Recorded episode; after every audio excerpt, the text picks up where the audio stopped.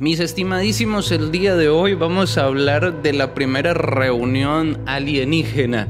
Pero no, pues no, no, no necesariamente que la, la, NASA se reunió con los alienígenas, no señores, sino que resulta que la NASA celebró su primera reunión pública sobre los ovnis y por supuesto esto es algo que nos incumbe muchísimo porque nosotros sabemos que hay una grandísima, enorme posibilidad de que sea una, una reunión un poco que nos adelante a esa invasión alienígena que no sabemos si es una invasión real, si será una ficticia, si se trata del rapto, si se trata de una abducción, si se trata de un rescate ¿Qué es lo que va a pasar? No lo sabemos, pero de que los vamos a ver, los vamos a ver y esa es. He ahí el dilema, mis estimadísimos amigos. Entonces, eh, bueno, empezamos con este artículo de la DW y resulta, bueno, aquí rápidamente les voy a contar, resulta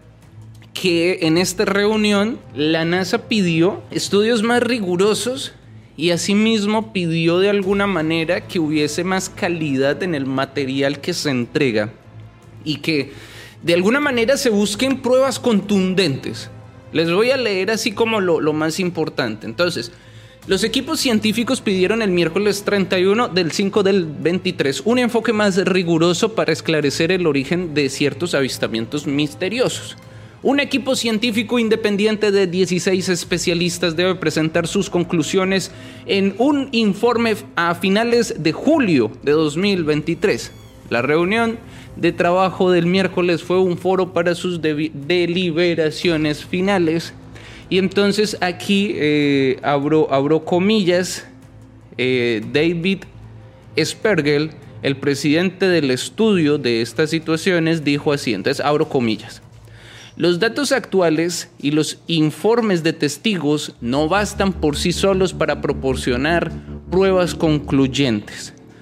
Y, dice, una de las lecciones que hemos extraído es la necesidad de más datos de alta calidad y de datos medidos con instrumentos bien calibrados, observaciones múltiples y necesidad de observación, perdón, de una conservación de datos de alta calidad.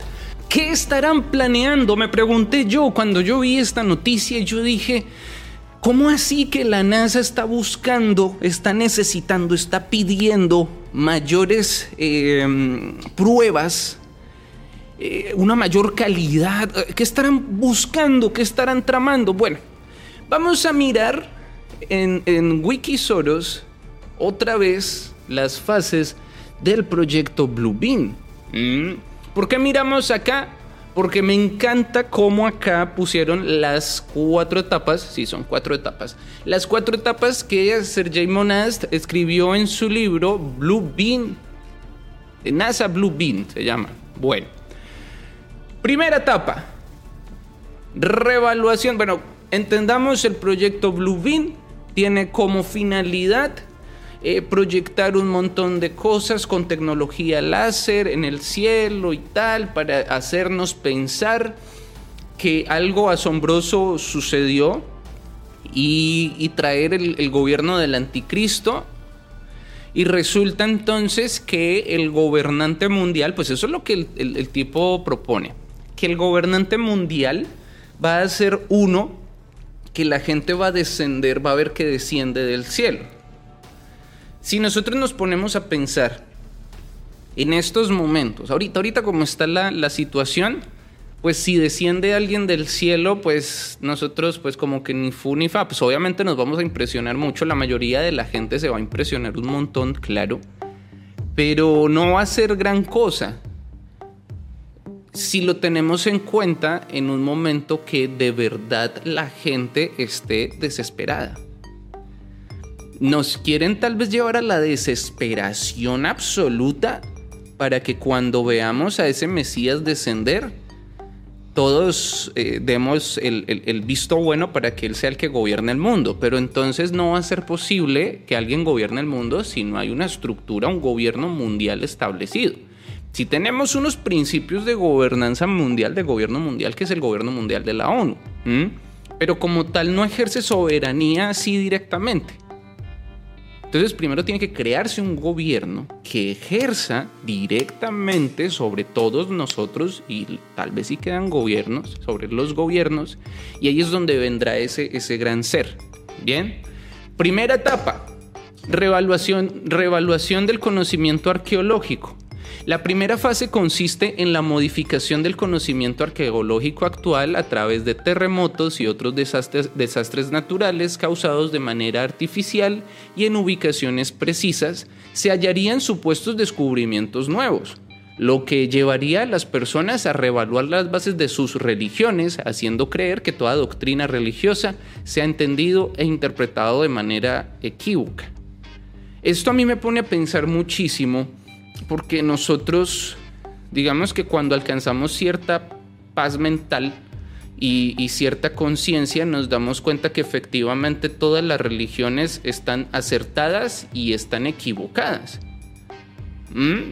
Porque si no fuera así, no existirían tantas religiones y no se contradecirían tanto y a la vez no tendrían tantos puntos similares. ¿Sí me hago entender?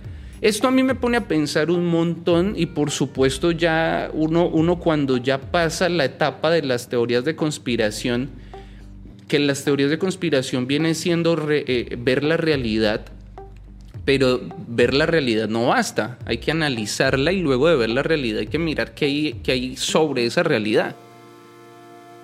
Entonces, eh, yo no sé, yo me pongo a pensar en esta situación y yo digo, estamos en la era del engaño y, hay muchas teorías de conspiración que realmente nos engañan, nos engañan muchísimo. Entonces, bueno, en fin, vamos, a ir, vamos a ir mirando ahí de a poquito. Segunda etapa, espectáculo espacial. Según la acusación, formaría parte de esta etapa hologramas en tres dimensiones mediante, mediante proyecciones láser en diferentes partes del mundo con una imagen diferente según la fe de cada etnia. Esta nueva imagen de Dios hablaría en todos los idiomas y además se proclamaría ante las naciones imponiendo una sola religión, un solo tipo de moneda, una sola ideología, creando así lo que se llamaría el, cosito este que no se puede nombrar, la nueva organización planetaria.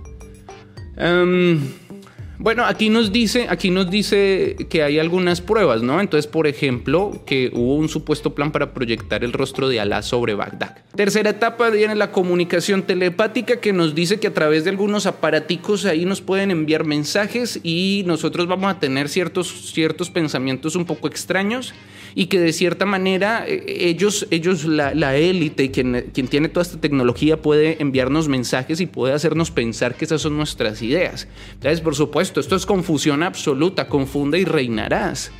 ¿Mm? manifestaciones sobrenaturales viene siendo la cuarta etapa y aquí nos dice que todo género humano está ante las puertas de una invasión alienígena en cada ciudad importante de la Tierra.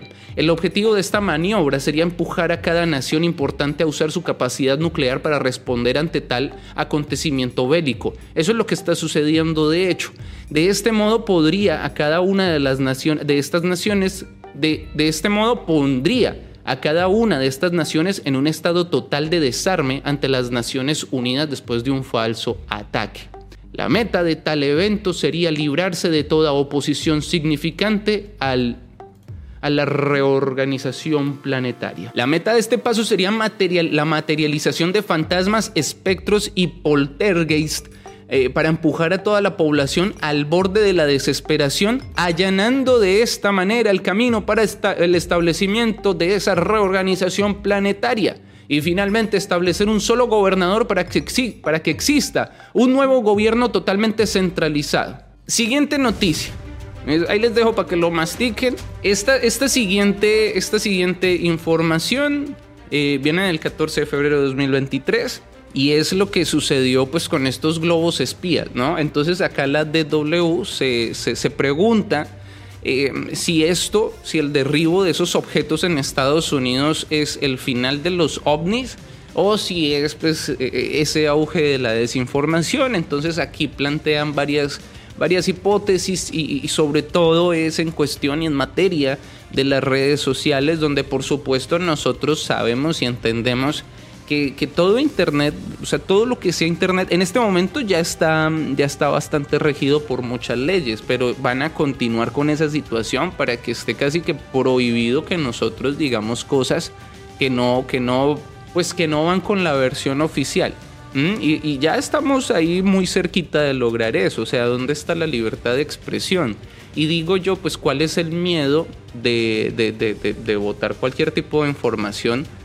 Si la idea es que las personas primero puedan expresarse, primero pues con respeto, pero que se puedan expresar y asimismo que hayan diferentes puntos de vista para que las personas puedan analizar la situación. O sea, digo yo aquí el tema no está en, en, en el castigo, no está en prohibir hablar, sino más bien incentivar dentro de la población el sentido crítico y que busque por su cuenta información y ahí tome nuevas nuevas decisiones o, qué sé yo, ¿no? O sea, la idea de, que existan varias ideas eh, es que precisamente el conocimiento se expanda.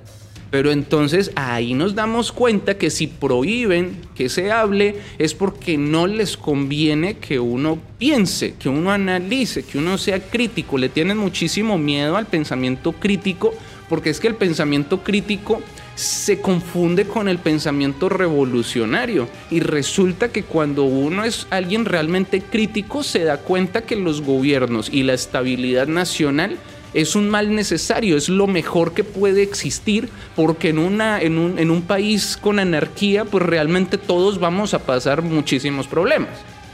¿Mm? Entonces, fíjense cómo nosotros eh, estamos coartados y, estamos, y nos prohíben pensar. Esa es, esa es la, la, conclusión. No se puede pensar.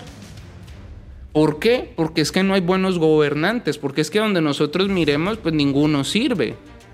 ¿Y por qué ninguno sirve? Porque es que ahí no están para gobernar, ahí están es para cumplir las órdenes de los jefes. Bueno, derribos de objetos en estado, de Estados Unidos. Entonces, eh, a mí me hizo, pues se me hizo muy extraño. Y cuando vi el nombre de Barack Obama, ahí yo dije, mmm, ahí hay algo raro, ahí hay algo, algo muy, muy, muy raro. Bueno, yo dije, amerita, amerita traerlo porque pues Barack Obama habló ahí y si ese, eh, si ese tipo habla es porque algo viene, algo ocurre o algo va a suceder. Entonces nosotros no sabemos realmente qué es lo que está pasando en la medida que eh, eh, nos plantean las dos hipótesis, las, nos plantean absolutamente todo. Que puede ser distracción, que pueden ser ovnis, que pueden ser globos espías chinos. Es, decir, nosotros realmente no sabemos qué es lo que está ocurriendo acá. Nosotros no sabemos si el gobierno sabe o no sabe. ¿Sí me hago entender? No, no sabemos. Es que es muy difícil nosotros asegurar es muy difícil nosotros eh, tener, tener la certeza y decir, no, es que aquí estamos viendo el pleno proyecto Blue Bean y entonces todo esto es una completa falacia, una distracción, puro pan y circo. Como también asegurar, no, es que llegó ahora sí el arrebatamiento, prepárense, arrepiéntanse o no, es que definitivamente llegaron los alienígenas para rescatarnos porque esto está bastante complicado y está bastante confuso, confunde y reinarás mis amigos. Por eso, por eso, por eso, en todas o en la mayoría de las, de las profecías de los últimos tiempos se entiende, se lee entre líneas que lo que necesitamos cada uno de nosotros es una mentalidad elástica para poder soportar todo lo que viene y no volvernos locos y perder el sentido de vida cuando los dogmas y cuando esos principios y supuestas verdades en los cuales se basaron nuestra, se basó nuestra vida desde el principio, pues se caigan, se derrumben. Resulta que lo que pensábamos que era verdad siempre fue mentira. Y eso vuelve loco a cualquiera, le quita sentido de vida. Imagínense ustedes que en la ceremonia de Londres 2012, aparecieron unos sujetos bien extraños. La estrella que representa el poder del comunismo y la ascensión de China, año 2012. Londres, donde inició el capitalismo, donde inició nuestro sistema actual también tal vez dieron por finalizado esta etapa. Aparecen unos sujetos con unos inyectores mm, plateados. Y eso no parecen trajes de, astronauta. ¿Por qué no fueron astronautas? O sea, ¿por qué no pusieron astronautas ahí? Con su casquito y todo el cuento. O una persona normal con inyectores hablándonos de, qué sé yo, que en el futuro las personas como Jimmy Neutron podríamos volar con, con jetpacks. Ahí yo creo que nos están hablando de, los extraterrestres, ¿no? Pero resulta que de dónde salieron? Salieron de la misma, de, ahí de la estrella, de la misma Tierra. ¿Qué nos estarán diciendo, mis amigos? Que los extraterrestres no son los que van a llegar, sino serán los intraterrestres que saldrán de ahí del centro de la Tierra y su ágateles que nos van a revelar todo? ¿O será que será una guerra entre los intraterrestres y los terrestres, donde obviamente los terrestres ya perdimos hace rato, ¿no? No hay manera de competir ni de luchar contra los intraterrestres. Jamás en la vida, no se puede. O sea, ya perdimos. ¿Por qué? Porque son invisibles. No literalmente, pero pues debajo de la Tierra, ¿cómo se van a ver? Bueno, me llama mucho la atención que cuando estallan eh, esos, esos confetis, precisamente se ven esas, esas lucecitas.